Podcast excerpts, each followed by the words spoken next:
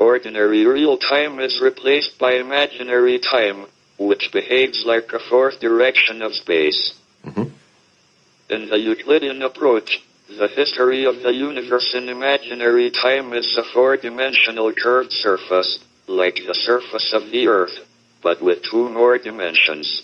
Jim Hartle and I proposed a no boundary condition.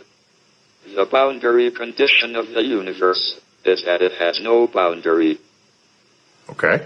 In order terms, the Euclidean space-time is a closed surface without ed, like the surface of the Earth.